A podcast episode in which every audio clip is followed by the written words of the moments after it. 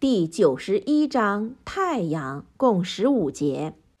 一是名，本章取自第一节及早期的麦加章节。二是义，本章的主旨在教人从自然现象体认真宰的伟大。洁身自好的人必然成功，腐化的人将归失败。以下是正文：奉大仁大慈安拉尊名，凭太阳和它的灿烂的光辉，和追随它的月亮，和显示它的白昼，和隐没它的黑夜。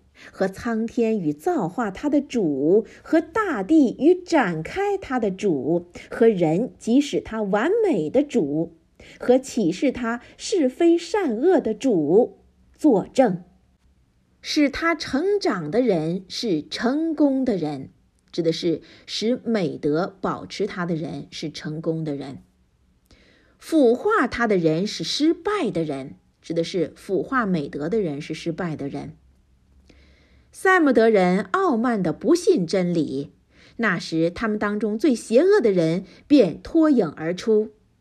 安拉的使者对他们说：“那是安拉的母驼，莫妨碍他喝水。”但是他们不信他，并且宰杀了他，指的是残害了他。